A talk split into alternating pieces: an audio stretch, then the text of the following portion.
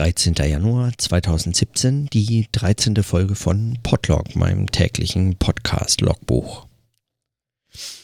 Ich bin heute wieder zu Hause, habe, nachdem ich gestern von unterwegs äh, aus dem eiskalten Bahnhof äh, in Witten und aus den Zügen auf dem Weg nach Köln gepodcastet habe und ähm, hatte mir für heute ja wie eigentlich schon für gestern vorgenommen, dass ich ähm, ein bisschen was lese. Jetzt kam allerdings, ähm, jetzt habe ich mir überlegt, dass ich mir dafür eigentlich mal wirklich tatsächlich mal eine ganze Folge Zeit nehme, weil ich möchte dann den Text einfach auch in der Form äh, kommentieren oder besprechen, indem ich ihn dann gelesen habe und dann drüber nachdenken und ähm, dafür fehlt mir heute ein bisschen der Raum, deswegen möchte ich heute nur ganz kurz was notieren. Es hat auch ähm, mal ausnahmsweise nichts mit dem zu tun, was ich gestern besprochen habe, obwohl es mich heute beschäftigt hat, noch im Laufe der, des Tages. Also hochschulpolitische Fragen mich heute noch ähm, umgetrieben haben, aber Dazu werde ich hoffentlich am Wochenende nochmal ein bisschen ausführlicher ähm, notieren können.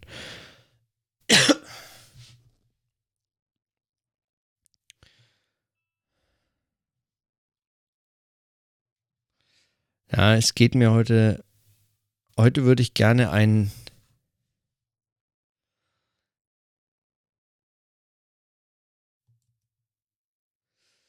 Heute würde ich gerne eigentlich nur einen Kommentar von vom Sonntagssoziologen auf die Folge mit äh, zu den zu den Briefwechseln, über die ich nachgedacht habe.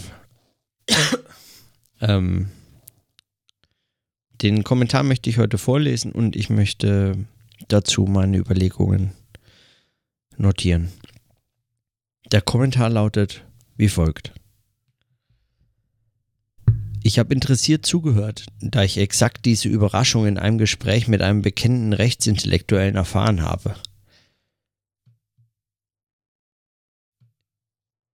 Ich möchte jedoch deiner Schlussfolgerung widersprechen, wenn man seine Argumentationsformen beim Rechten gegenüber wiederfinde, müsse man seine eigenen seine Formen überdenken.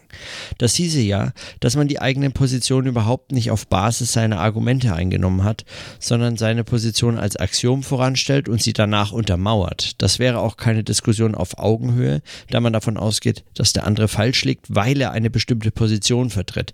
Im Rahmen von Wissenschaft geht es aber darum, mit einem gemeinsamen Instrumentarium an Argumentationsformen um die Wahrheit zu ringen und nicht bewährte Instrumente der Wahrheitsfindung zu verwerfen, sobald sie zu unerwünschten Ergebnissen führen. Eher müsste man in einem solchen Fall überlegen, ob die Positionierung links-rechts nicht äh, ganz anderen als den vorgebrachten Motiven folgt, irgendwelchen psychologischen oder Zufallsgründen oder was auch immer und eben nicht Ergebnis eines Diskurses sind, der Diskurs dann nunmehr das Marketing der eigenen Position ist. Unter Augenhöhe verstehe ich übrigens nur, nicht vom Standpunkt des Gegenübers auf dessen intellektuelle Unzulänglichkeit zu schließen und sich von vornherein als geistig überlegen anzusehen. Da stecken ein paar Punkte drin, die ich gerne, zu denen ich gerne was sagen möchte, weil ich ähm, zwar den Eindruck habe, dass ich das in meinen Überlegungen schon deutlich gemacht habe, aber ähm, aber das gibt mir die Möglichkeit, das nochmal vielleicht weiter auszuführen oder einen Punkt, ein, zwei, drei Gedanken anzuhängen.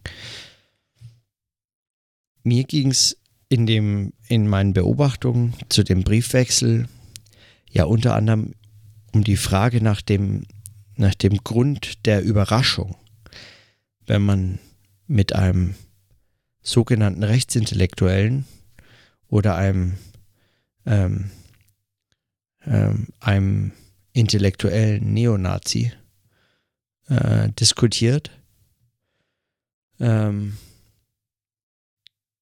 und man überrascht ist, dass der andere oder die andere Argumente und Argumentationsformen ähm, bemüht, um die Position, die inhaltlich, politisch, ethisch, moralisch aus irgendwelchen anderen Gründen wissenschaftlich, historisch oder sonst wie ähm, einem als vollkommen abwegig äh, klar hervortritt oder erscheint, ähm, dass er oder sie dafür aber Argumentationsformen oder Argumente bemüht, die man selber so leicht nicht äh, zurückweisen kann, beziehungsweise die man selber von sich kennt und nutzt, schätzt oder schon verwendet hat. Und dass, wenn man, wenn das auftritt, dann ist es, äh, dann führt das zu einer Form von Überraschung. Und es ist ein ungewöhnliches Moment der Überraschung. So ist zumindest meine Überlegung, weil, äh, weil in der Regel ja die Überraschung genau andersrum stattfindet. Das heißt, man spricht mit jemandem und man ist überrascht, wenn die einem völlig selbstverständlich erscheinenden Zusammenhänge, wie man sie so äh, gewohnt ist zu sehen, oder einem völlig geläufig und selbstverständlich erscheinenden Denkwerkzeuge der Vernunft, bestimmter Rationalitäten, Logik oder sonstiges ähm, äh, eben nicht akzeptiert werden.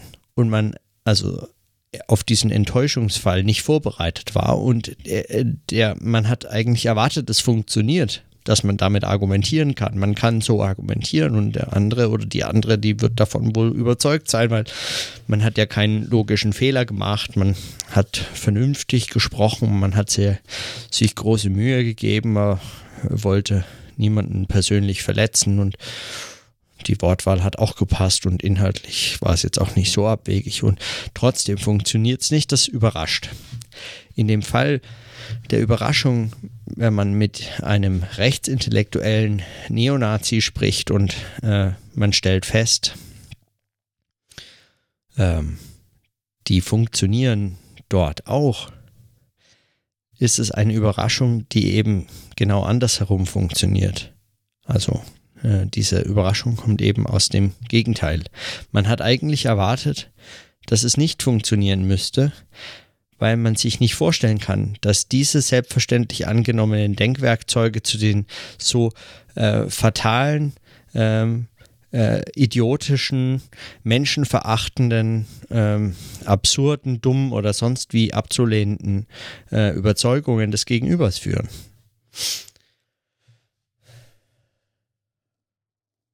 Und das kann auch überraschen.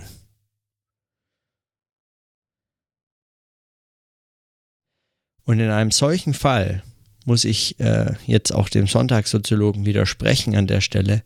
In einem solchen Fall geht es nicht einfach nur um den Fall wie im Rahmen von Wissenschaft, worum es ja eigentlich gehen sollte, nämlich dass ein gemeinsam verwendetes Instrumentarium ähm, man gemeinsam um die Wahrheit ringt und, ähm, und dann setzt sich das bessere Argument durch. Die Instrumente bleiben davon eigentlich relativ unberührt, intakt ähm, und so weiter.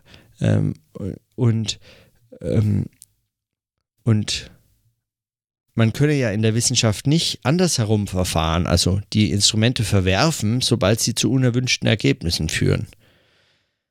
Ich würde aber sagen, dass es in einem solchen Fall genauso ein, ein, ein Fall ist. Ja. Also, ähm, wenn mir beispielsweise mein Gegenüber sagt, dass, ähm, ähm, weiß ich nicht, dass hier in Deutschland und Europa der große Austausch stattfindet, ähm, dass also die deutsche Bevölkerung im, also generalstabsmäßig geplant ausgetauscht werden soll durch Fremde, die hier eingepflanzt werden sollen in unser deutsches Land, ähm, dann muss ich sagen, dann muss ich die Mittel, mit denen äh, solche Überzeugungen zustande kommen, die muss ich anzweifeln können und notfalls verwerfen.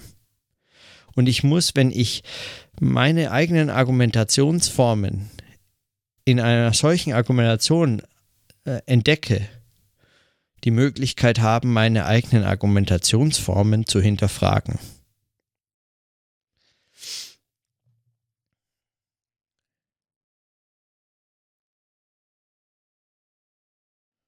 Und das heißt auch Kommunikation auf Augenhöhe, aber das heißt auch, dass ich bestimmte Dinge, ähm, also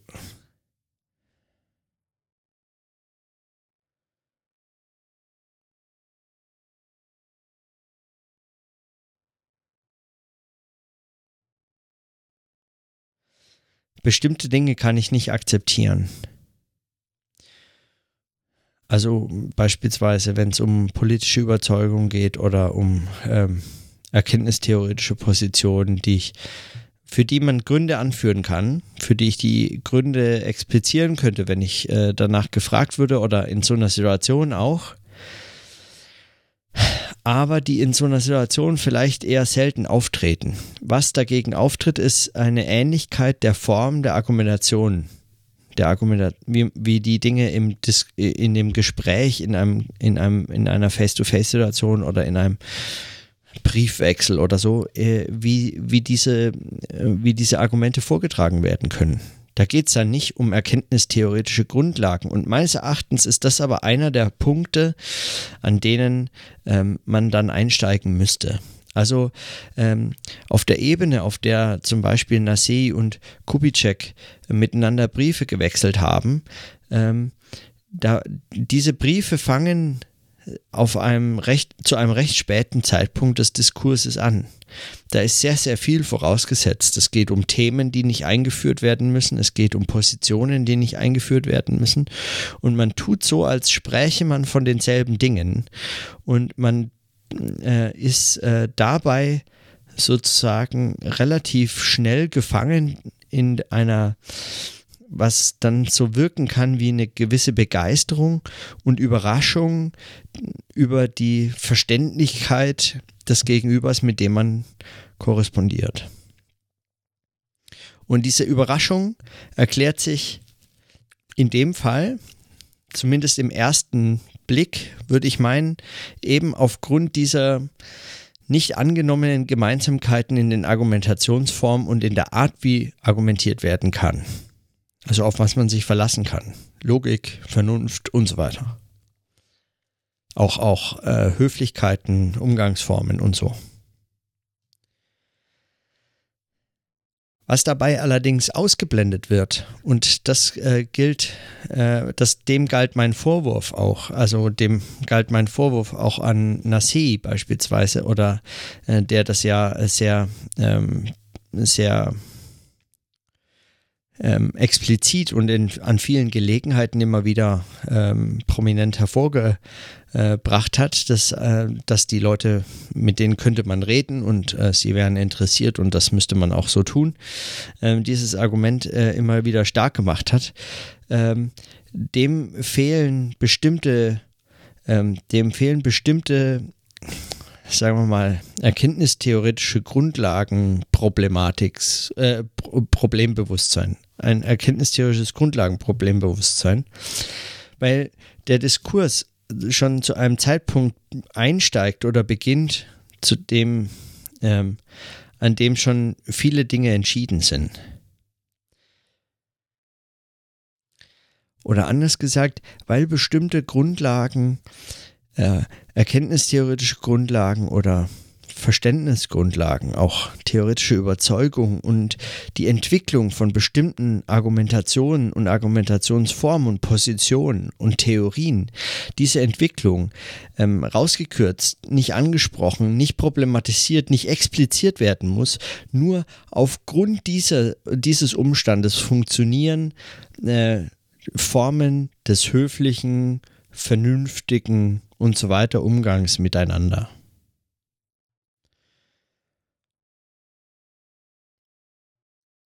Die Höflichkeit und die Vernünftigkeit des Umgangs, die fände sehr schnell ihre Grenzen, wenn man auf diese äh, grundlegenden Differenzen direkt hinweisen würde.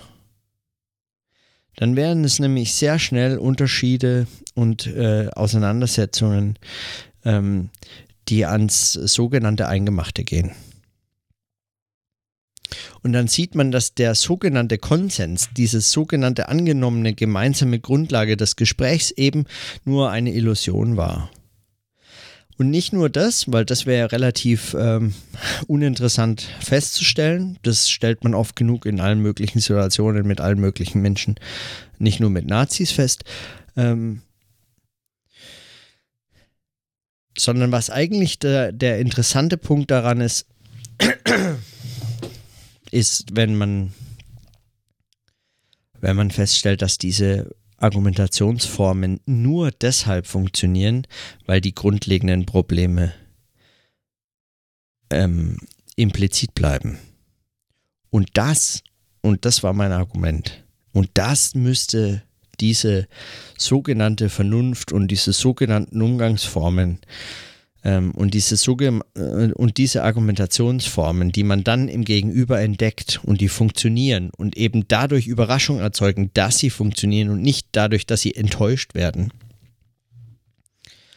das müsste eigentlich Zweifel an diesen Umgangsformen und Argumentationsweisen wecken. Eine Perspektive, die genau solches versucht, meines Erachtens, oder so habe ich das gelesen, ist die kritische Theorie besonders äh,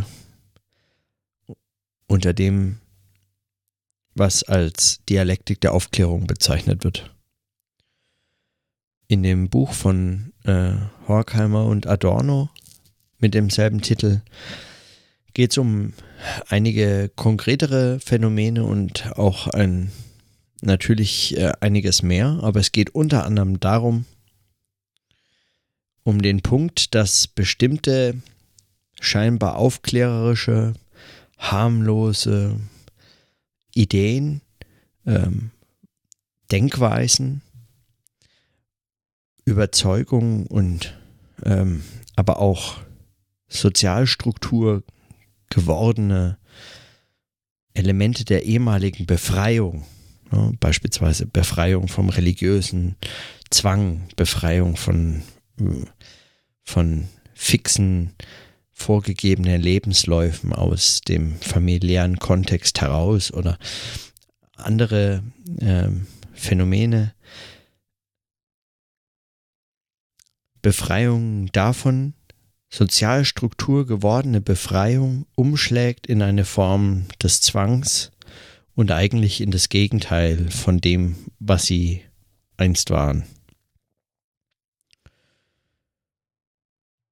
Und um, um so ein Phänomen geht es hier.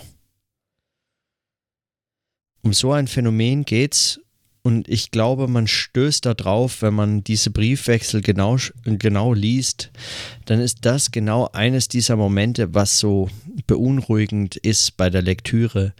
Eigentlich, dass man erkennt, dass ähm, sogenannte vernünftige Werkzeuge des Diskurses eigentlich für das für das genaue Gegenteil missbraucht werden können. Und nicht einmal nur missbraucht werden können im Sinne von, ach, es sind harmlose Werkzeuge, ein Hammer kann man verwenden, um ein, ein Haus zu bauen oder jemanden den Schädel einzuschlagen, sondern ähm, ähm, sie äh, aus ihrer Eigenlogik heraus entwickeln sie diesen Missbrauchscharakter. Die Vernunft in der Form, wie sie in diesen Briefwechseln auftaucht und als überraschend gemeinsam geteilte Vernunft auftritt, ist eine, die das nicht nur ermöglicht, sondern nahelegt, diese Art der Gleichmacherei und der Absehung grundlegender, ganz wesentlicher Differenzen, die verschwiegen werden müssen, damit das so funktioniert. Und das liegt in der Logik dieser Vernunft des höflichen Miteinanders, des Umgangs in diesen Formen der wechselseitigen Anerkennung und dieses Spiels mit, ach ja, ich weiß ja, eigentlich schwierig, wir, unsere Gruppen, Professor und hier der Nazi und so, wir reden ja normal nicht miteinander, aber so viel muss sein, so viel, ja, und, und wie ich, und, und wie heißt der, wie heißt der Titel, und, ob, obgleich ich zweifle, so viel, ähm, so viel Offenheit muss sein oder so. Das will ich, ich will das gar nicht nur ähm, ins Lächerliche ziehen. Ganz im Gegenteil, mir ist es da recht ernst mit, aber es geht um diesen Punkt, dass in dieser Logik selbst eigentlich dieses Unterabsehung eigentlicher Differenzen oder sagen nicht eigentlich, aber zumindest verschwiegener und eigentlich diese, diese Form des Diskurses verhindernder Differenzen äh, dass das bereits in der Logik dieser Umgangsform und dieser sogenannten vernünftigen Argumentationsweisen äh, drinsteckt dass es von ihnen, von dieser Form nahegelegt wird. Und deshalb muss man diesen Formen misstrauen, obgleich sie in anderen Kontexten möglicherweise ganz wunderbare Ergebnisse erzeugen. Beispielsweise in wissenschaftlichen Diskursen, wenn es um bestimmte Wahrheitsfragen oder Positionen innerhalb der Wissenschaft geht, wobei das auch nicht so einfach zu machen, äh, da kann man sich auch nicht so einfach machen. Da sind die deswegen nicht völlig unverdächtig. Wenn überhaupt dieses Argument der Dialektik im Sinne der kritischen Theorie ähm, irgendetwas äh, zählt und uns irgendetwas zeigt oder als Denkfigur interessantes, dann doch dieses, dass die unschuldigste und scheinbar grundgute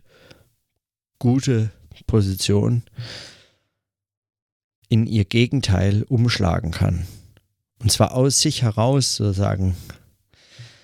Die Dinge können in ihr eigenes Ge Extrem gesteigert werden und dann in ihrer Unwahrheit auftauchen oder in ihrer Unwahrheit deutlich hervortreten.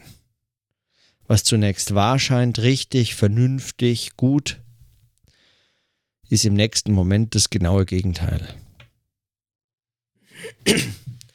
Und das liegt jetzt in dem Fall nicht daran, dass man einfach der Vernunft, die kann man, der kann man sozusagen als Grundkonstante in der Menschheit vertrauen. Sie ist das Werkzeug, harmloses Mittel. Es steht immer so in, als Mittel, als vermittelndes auch zwischen uns und unserer Erkenntnis von der Welt. Und äh, wir bedienen uns dieses Werkzeugs und je nachdem, wie das Ergebnis ausfällt, wir glauben ihm, weil das Werkzeug trügt nicht. Es äh, hat keine Agenda und es ist, sicher auch nicht politisch verwerflich, weil Vernunft ist neutral, Ration, äh, Ratio ist neutral und ja. So, und der Punkt ist an der Stelle genau das Gegenteil. Also was ich versucht habe, in dem einen kurzen Satz zu der Folge nur anzureißen und offensichtlich es hat mehr Explikation verdient, ist genau dieser Punkt, dass man aufgrund einer Überraschung, dass geteilte Annahmen der Vernunft tatsächlich geteilt werden, wenn das überraschend ist, dann ermöglicht genau das und es braucht nicht viel mehr. Die kritische Befragung dieser eigenen sogenannten angenommenen Vernunft auf ihre ja, Vernünftigkeit, ne, auf ihre Brauchbarkeit hin und auf ihre, vor allem auf ihre ideologische Unbedarftheit hin. Und darum ging es mir.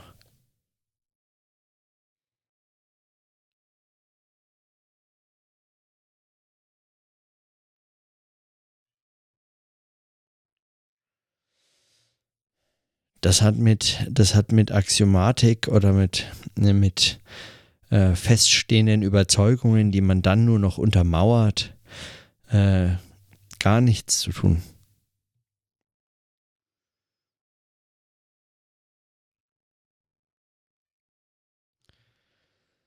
Und unter Augen, äh, unter Augenhöhe äh, äh, versteht der Sonntagssoziologe, dass man nicht vom Standpunkt des Gegenübers auf dessen intellektuelle Unzugänglich Unzulänglichkeit schließt und sich von vornherein als geistig überlegen ansieht,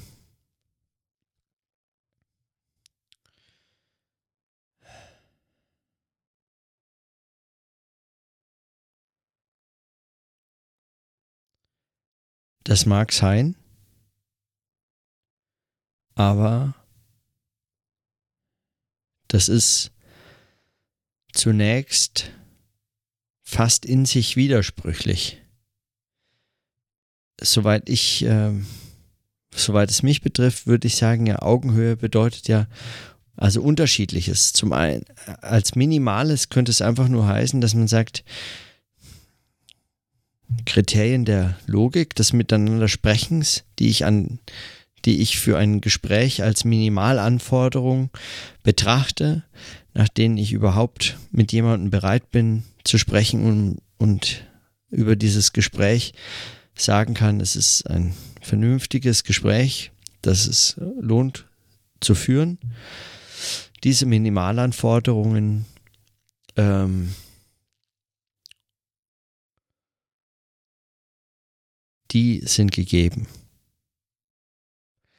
Wenn man allerdings sagt, unter Augenhöhe versteht man, dass, dass, der, dass der Standpunkt des Gegenübers nichts über seine intellektuelle Unzulänglichkeit aussagt, dann heißt es so viel wie, nur weil der menschenverachtenden Scheißdreck glaubt, heißt es ja nicht, dass er sich nicht einfach nur getäuscht hat. Und das ist entweder zum Teil naiv oder es ist, äh, oder es ist eine, eine andere Form äh, von Überheblichkeit möglich, die sich mit dieser Art der Betrachtung verbindet. Weil selbstverständlich geht man davon aus, dass der andere sich täuscht, dass der andere falsch liegt. Und zwar von vornherein.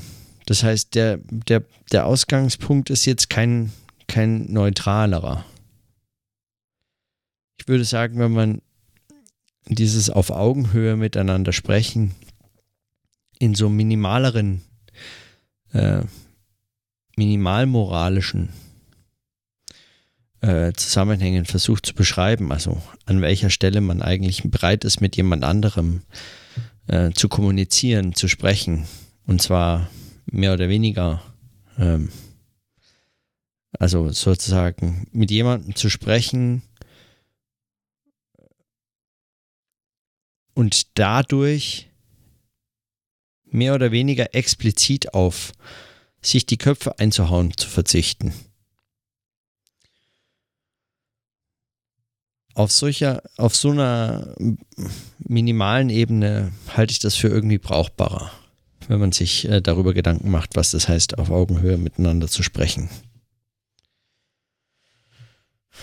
Da bin ich mir auch nicht, äh, da bin ich auch nicht 100% sicher, ob das, ich meine, die, die Ungenauigkeit dieses Ausdrucks, auf Augenhöhe miteinander zu sprechen, liegt schon auch darin, dass es mehr oder weniger eine Art von Floskel ist, die selber nur eine bestimmte Gesprächsbereitschaft markieren soll. In der Regel ist ja kein feststehender Begriff oder etwas, was man nachprüfen könnte. Oh, ah, er sagt Augenhöhe. War es denn wirklich Augenhöhe? Moment, ich messe mal kurz nach. Ähm, so funktioniert das ja nicht, sondern ähm, wenn man sagt, dass man auf Augenhöhe mit jemandem kommunizieren kann, ähm, dann ist es meistens schon so eine dann ist es meistens schon so eine, keine neutrale, sondern eine in irgendeiner Form minimal moralische äh, Positionierung.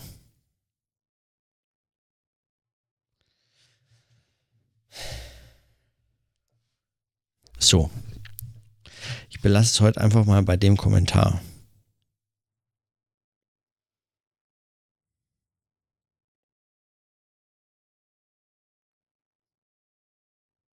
Also der Punkt mit dem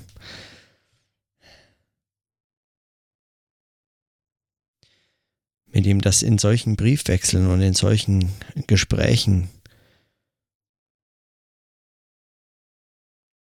ähm, mit menschenverachtenden, mit Menschen, mit menschenverachtenden Positionen und Überzeugungen.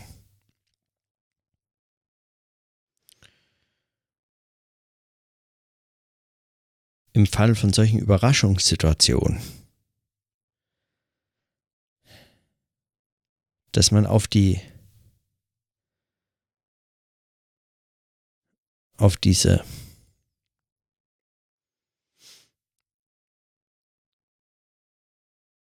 kritisch-theoretische Beobachtung gestoßen wird, dass die so neutral und unschuldig anmutende Vernunft der Gesprächsgrundlage, so unschuldig und neutral möglicherweise nicht sein kann.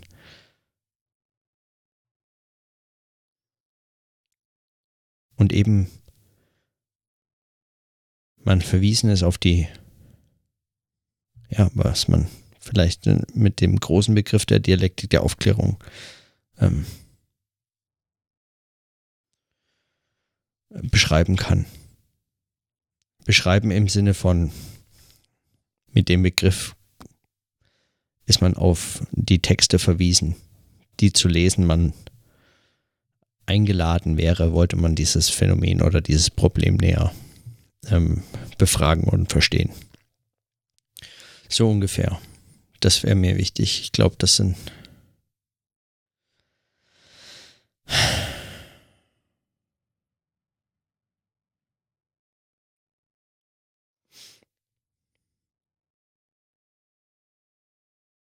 Ja, aber das sind doch auch, auch in anderen wissenschaftlichen Zusammenhängen einfach spannende und anspruchsvolle Fragen.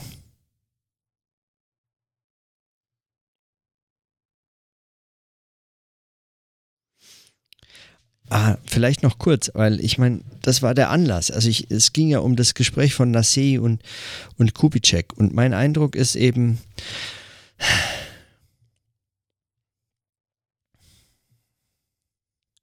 dass diese, dass diese Verwandtschaft, die Überraschung, dass man auf Augenhöhe miteinander sprechen kann, möglicherweise auch bestimmte Grundüberzeugungen äh,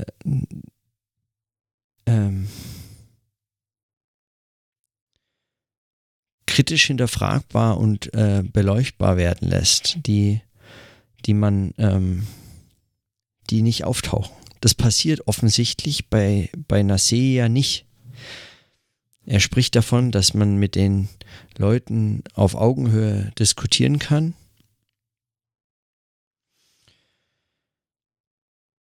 Aber er ist weder davon besonders überrascht, noch ähm, stellt er sich irgendeine Frage, was das jetzt für seine theoretischen ähm, Grundüberzeugungen bedeutet.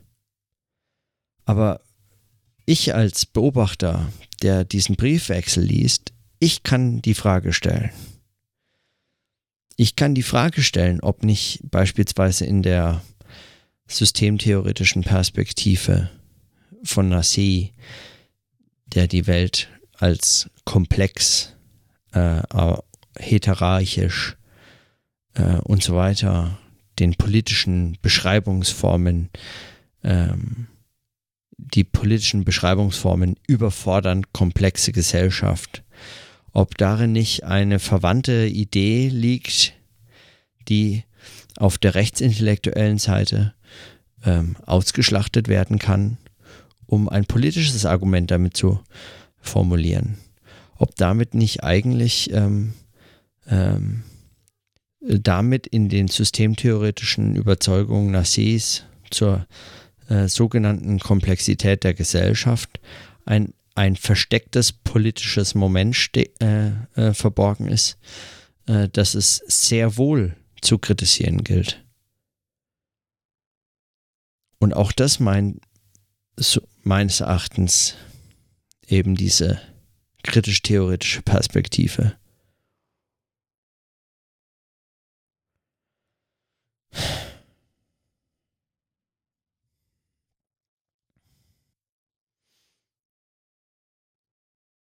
Ja, gut, aber dazu habe ich. Also da muss ich nicht. Also das muss ich noch notieren, weil mich das Thema anscheinend nicht ganz loslässt. Und ich das auch interessant finde, an welchen Stellen das wieder auftaucht, aber zumindest habe ich dazu mir schon mal versucht, auch schriftlich Gedanken zu machen. Aber wie das auftaucht, an welchen Stellen das. Hm.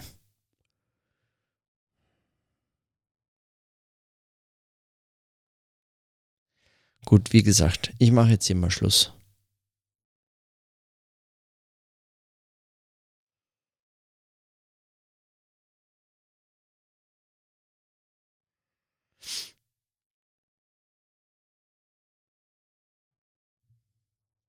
Der Kommentar sollte genügen heute.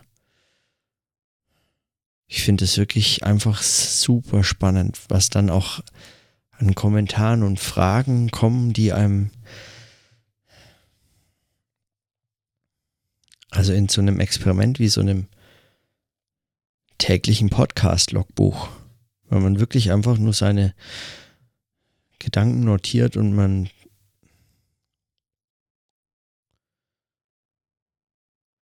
und man webt dann so an so Zusammenhängen, an irgendwelchen Fäden und so.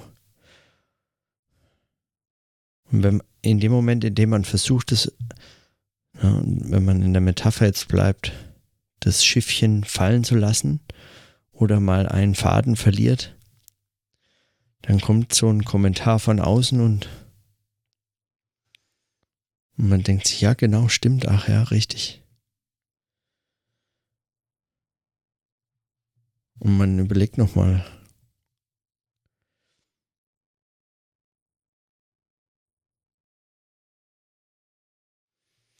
ganz anders. Naja.